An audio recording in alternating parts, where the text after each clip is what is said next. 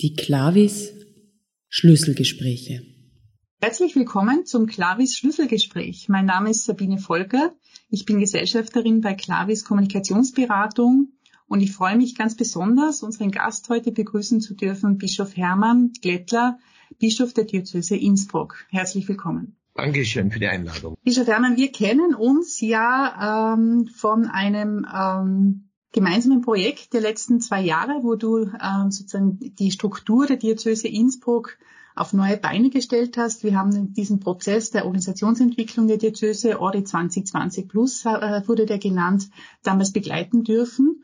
Und das ist auch so ein bisschen der Anknüpfungspunkt für unser Gespräch heute, wo sich ums Thema Veränderung drehen soll.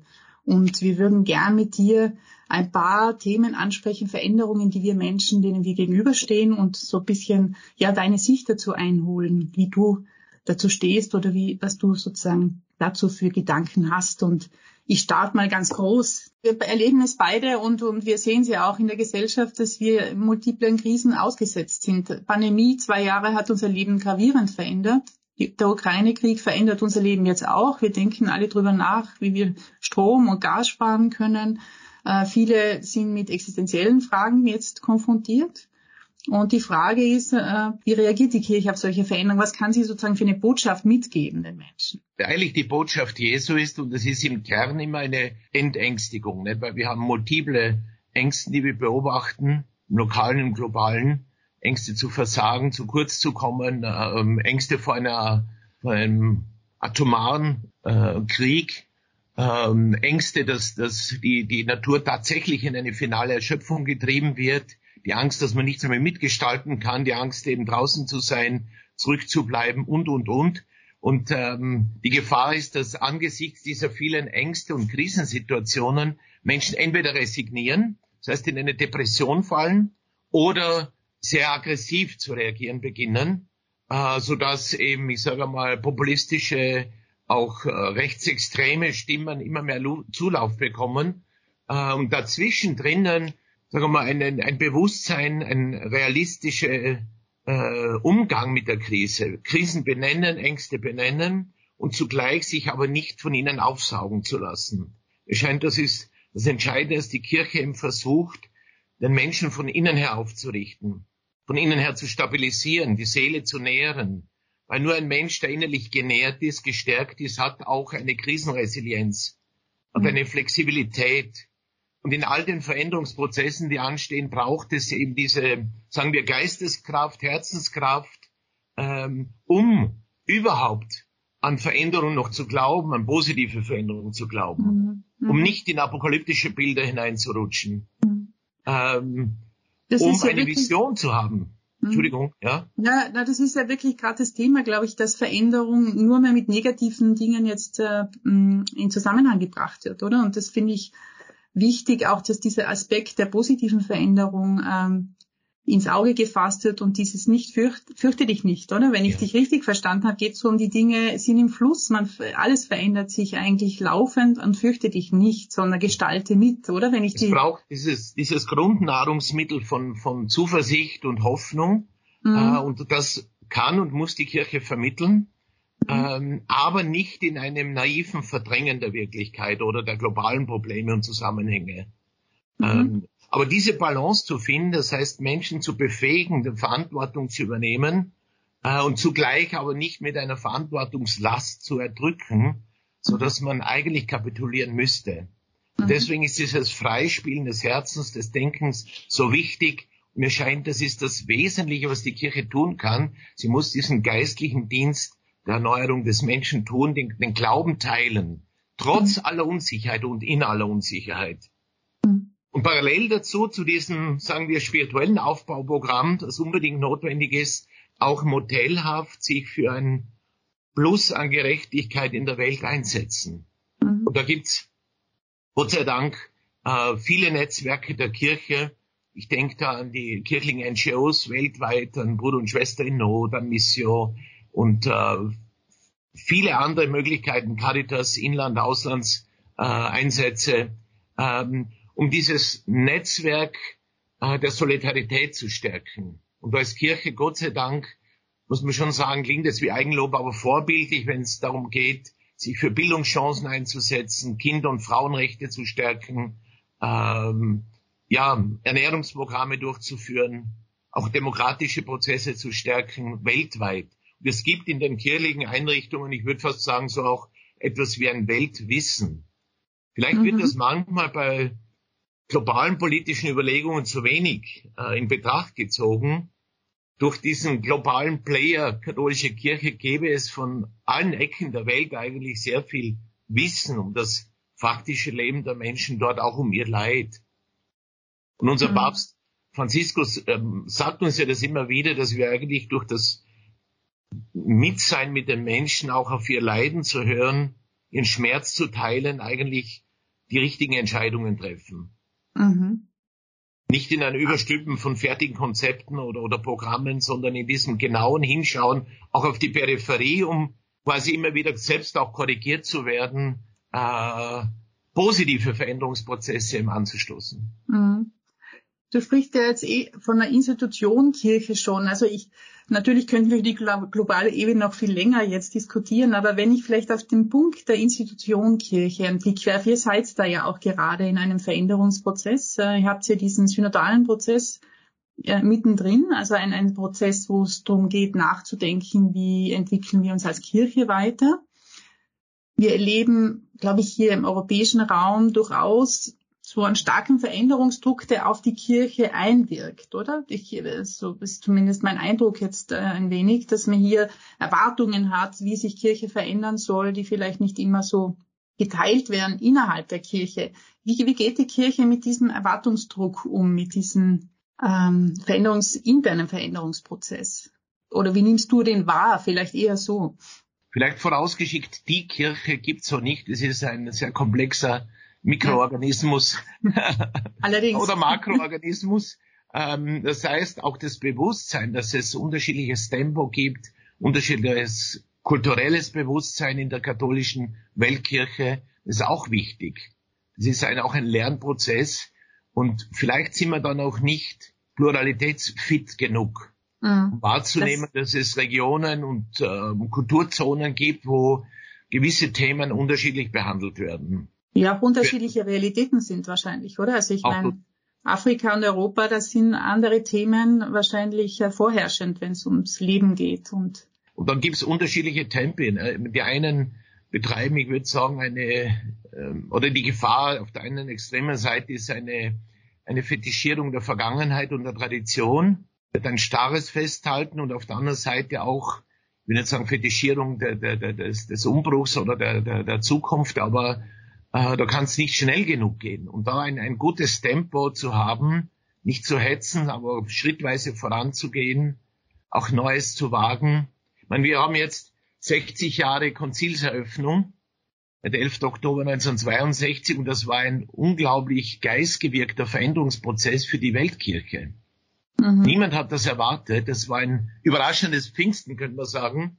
Mhm. Wenn wir diesen Geist wieder aufnehmen, das heißt, ähm, eine, eine dialogbasierte Begegnung mit der Welt. Nicht aus Angst oder aus einer Machtposition heraus indoktrinierend und sagen, das ist jetzt der fixe Bestand, sondern in diese Mitgehgemeinschaft hineinkommen. Das wäre die Synodalität. Mhm. Gaudium et Spes, also die, das Selbstverständnis der Kirche in der Welt von heute, ist ganz neu definiert worden. Ähm, kirchliche Mission und Apostolat in dieser, in diesem Mitgehprozess mit einer Welt, die in starker Veränderung ist, also Freude und Leid der Welt zu teilen. Ich habe für mich auch diese Formel gefunden, dass es, äh, dass Synodalität drei Dimensionen hat. Wenn ich das kurz einbringen darf. Bitte, also die ja. spirituelle Dimension, das mhm. ist, kann man sagen, das Herzstück, dass Gott mit seinem Volk mitgeht. Übrigens, Volk Gottes Begriff war auch neu im, im Zweiten Vatikanum. Äh, dass Gott mit seinem Volk mitgeht durch die Zeit und alle Veränderungsprozesse auch begleitet, inspiriert. Und da geht es auch, wenn man zurückschaut aufs, aufs, aufs Erste Testament, ja auch um diese Hörbereitschaft. Wahrzunehmen, was sind die Gotteszeichen in der Zeit. Mhm. Und es wäre eine spirituelle Gemeinschaft, wie Jesus sagt, ich gehe euch doch voraus, ich gehe mit, habt Vertrauen. Das zweite ist die pastorale äh, Synodalität oder diese Dimension der pastoralen Synodalität heißt, äh, wie interessieren wir uns wirklich, wie es den Menschen geht? Hm, oder missversteht sich oder? Kirche, ja, Entschuldigung, mhm. oder missversteht sich Kirche als eine, als eine ähm, abgeschlossene Einheit wie ein Verein neben anderen Vereinen. Mhm. Das, das wäre natürlich mhm. fatal. Also diese ähm, pastorale Synodalität ist, glaube ich, das Herzensanliegen von Papst Franziskus. Mhm. Eine Kirche, die sich nicht zu, zu, zu schade ist, sich auch schmutzig zu machen, ähm, die Schwächsten in der Gesellschaft aufzusuchen, mit ihnen zu sein, von ihnen zu lernen. Eine arme Kirche für die Armen, sie sind so ungefähr seine Slogans. Äh, mhm. also das wirkliche Hingehen, das sollen wir auch, müssen wir auch neu lernen, wenn es um die äh, Generation der jungen Erwachsenen geht oder um Jugend. Wir müssen das Leben versuchen, mit ihnen zu teilen. Nicht mhm. draußen bleiben. Erst dann kann es möglich sein, auch die Botschaft Jesu bei ihnen vorzufinden oder ihnen anzubieten, jedenfalls den Glauben zu teilen. Und mhm. die dritte Dimension ist die strukturelle Synodalität.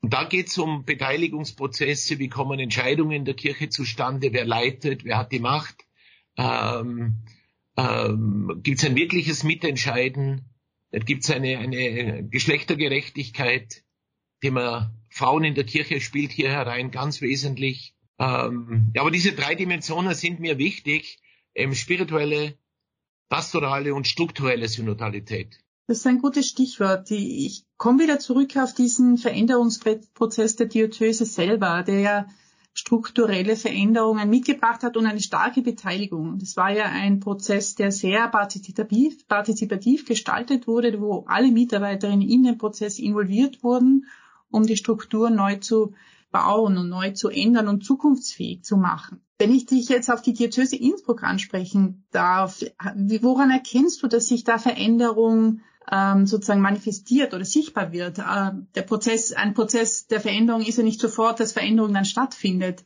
Merkst du, erkennst du an, an, dass dieser Prozess jetzt auch was in Bewegung gesetzt hat in der Diözese selber? Vielleicht war das Wichtigste von diesem Ordinariatsentwicklungsprozess, dass wir gemerkt haben, nicht-Kooperation geht nicht mehr. Das können wir uns mhm. nicht leisten. Mhm. Vieles ist doch in einzelnen Boxen gewachsen und in einzelnen Abteilungen. Und das wieder zurück zu einem sehr konsequenten Miteinander, das war der wichtigste Lernschritt. Aber da sind wir dran, das ist natürlich nicht alles verändert. Ähm, also kooperieren, zusammenarbeiten, äh, sich gegenseitig zu stärken und auch Mut zu machen, über die Kirchengrenzen hinaus zu kooperieren. Aber das ist ganz, ganz was Wichtiges.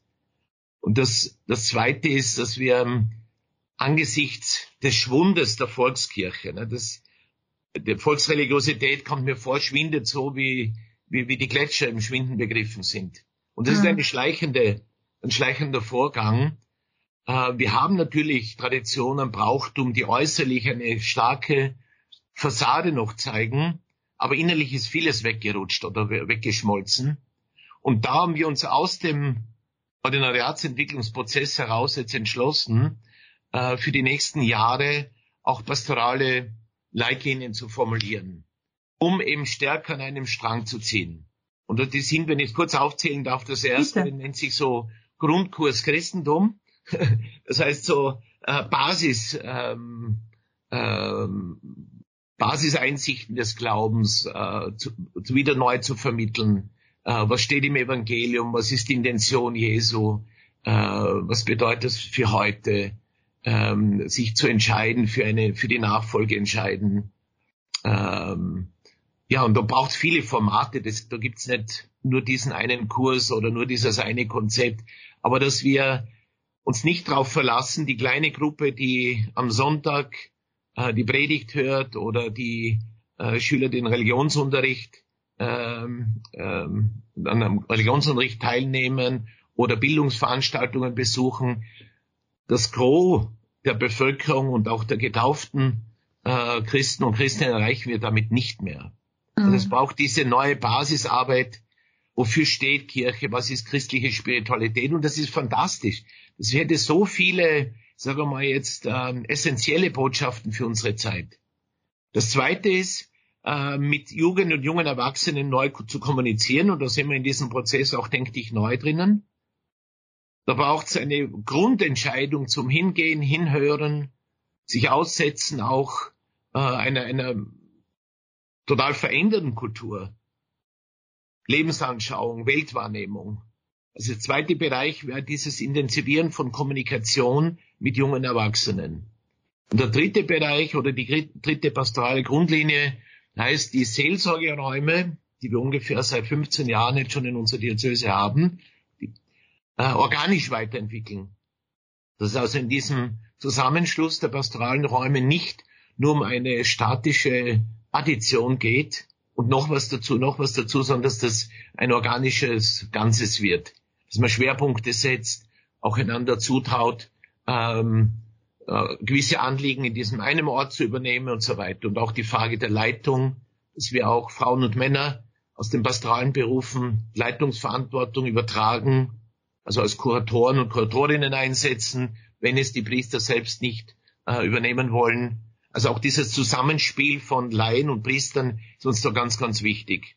Du sprichst das ja eh immer wieder an. Ich meine, das Thema, das uns ja auch immer beschäftigt, ist das Thema der Kommunikation und die Kirche, wenn man jetzt sozusagen ein das Bild des Predigers äh, vor sich vor Augen hat, ist es ja diese klassische One-Way-Kommunikation. Also ein Prediger gibt Informationen weiter und, und andere hören zu und nehmen das auf.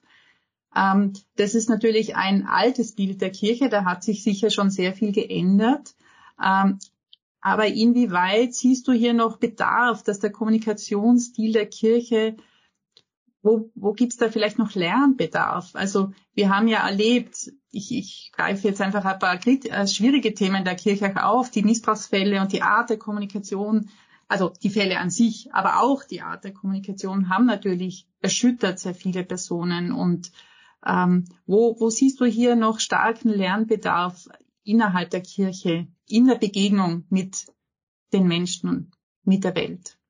Und du hast jetzt sehr viel hineingepackt, was die, ja. sagen wir mal, die, die Missbrauchsgeschichte, das ist, ähm, das ist bitter, das ist tatsächlich ein, ein Verbrechen, was da passiert ist. Ähm, auch wenn es oft undifferenziert über alles drüber gezogen wird. Aber eine, eine raschere, ehrlichere, authentische Kommunikation wäre da wesentlich hilfreicher gewesen, konsequent auch ausgehend von den Betroffenen, von den Opfern. Da ist zum Glück viel gelernt worden und das wird jetzt auch weitergeführt, dass wir präventiv ähm, eben genauer hinschauen und man sieht auch die Gesellschaft lernen, denn es ist ja Missbrauch jetzt kein rein kirchliches Phänomen, sondern in, ja. der, in der, leider, leider in der Breite der Gesellschaft und viele Institutionen ähm, sind jetzt eigentlich auch auf diesem Weg, den wir schmerzhaft als Kirche vorausgegangen sind, ähm, durchringen zu einer Ehrlichkeit hinschauen, auch wo es geht, äh, den Betroffenen noch eine Hilfestellung anzubieten. Ähm, ja. Auf der anderen Seite ist grundsätzlich gesagt, meine ich, dass Kirche ähm, offensiver, etwas frischer kommunizieren sollte. Ne? Ähm, sagen wir auch lernbereiter, experimentierfreudiger weil, wie du richtig bemerkst, diese One-Way von, von, von in der Predigt, Kommunikation, die ist schon wichtig. Mhm. Also ich bin ein Fan, der, ein guter Predigt. Und Leute hören zu. Wir haben ja unterschiedliche äh, Anlässe, von der Taufe bis zum Begräbnis, Hochzeit, ähm, Segnungen im öffentlichen Raum etc. und klassische Gottesdienst. Und wenn hier eine Deutung des Lebens, eine verantwortbare vereinfachen natürlich, man hat immer nur zehn Minuten, ne? Mhm. aber eine, mhm. eine Deutung, geistvolle Deutung des Lebens auf der Basis des Evangeliums. Und wenn die noch hören passiert, umso besser. Aber das ist ja nicht das Einzige, wo Kirche nach außen tritt. Wir haben Krankenhausseelsorge, sind in Pflegeheimen, wir sind an der Universität mit unseren theologischen Fakultäten, im Religionsunterricht, in den Bildungshäusern. Das sind ja auch viele Kanzeln. Aber die Kanzel der Social Media zum Beispiel, äh, die sind, ich glaube, noch zu zaghaft bespielt. Mhm. Würde ich mir mehr Frische äh, erhoffen, erbitten und, und werde auch in diese Richtung hoffentlich gute Anregungen geben können. Äh, Bischof Hermann, dein Weg hat sich ja auch verändert. Du bist von der Steiermark nach Tirol gekommen als Bischof und hast dich selbst verändern müssen äh, und hier eine neue Rolle einnehmen müssen, eine Führungsrolle mit äh, Aufgaben, Priester zu führen, aber auch Mitarbeiter in der Diözese zu führen, eine ganze Diözese zu führen.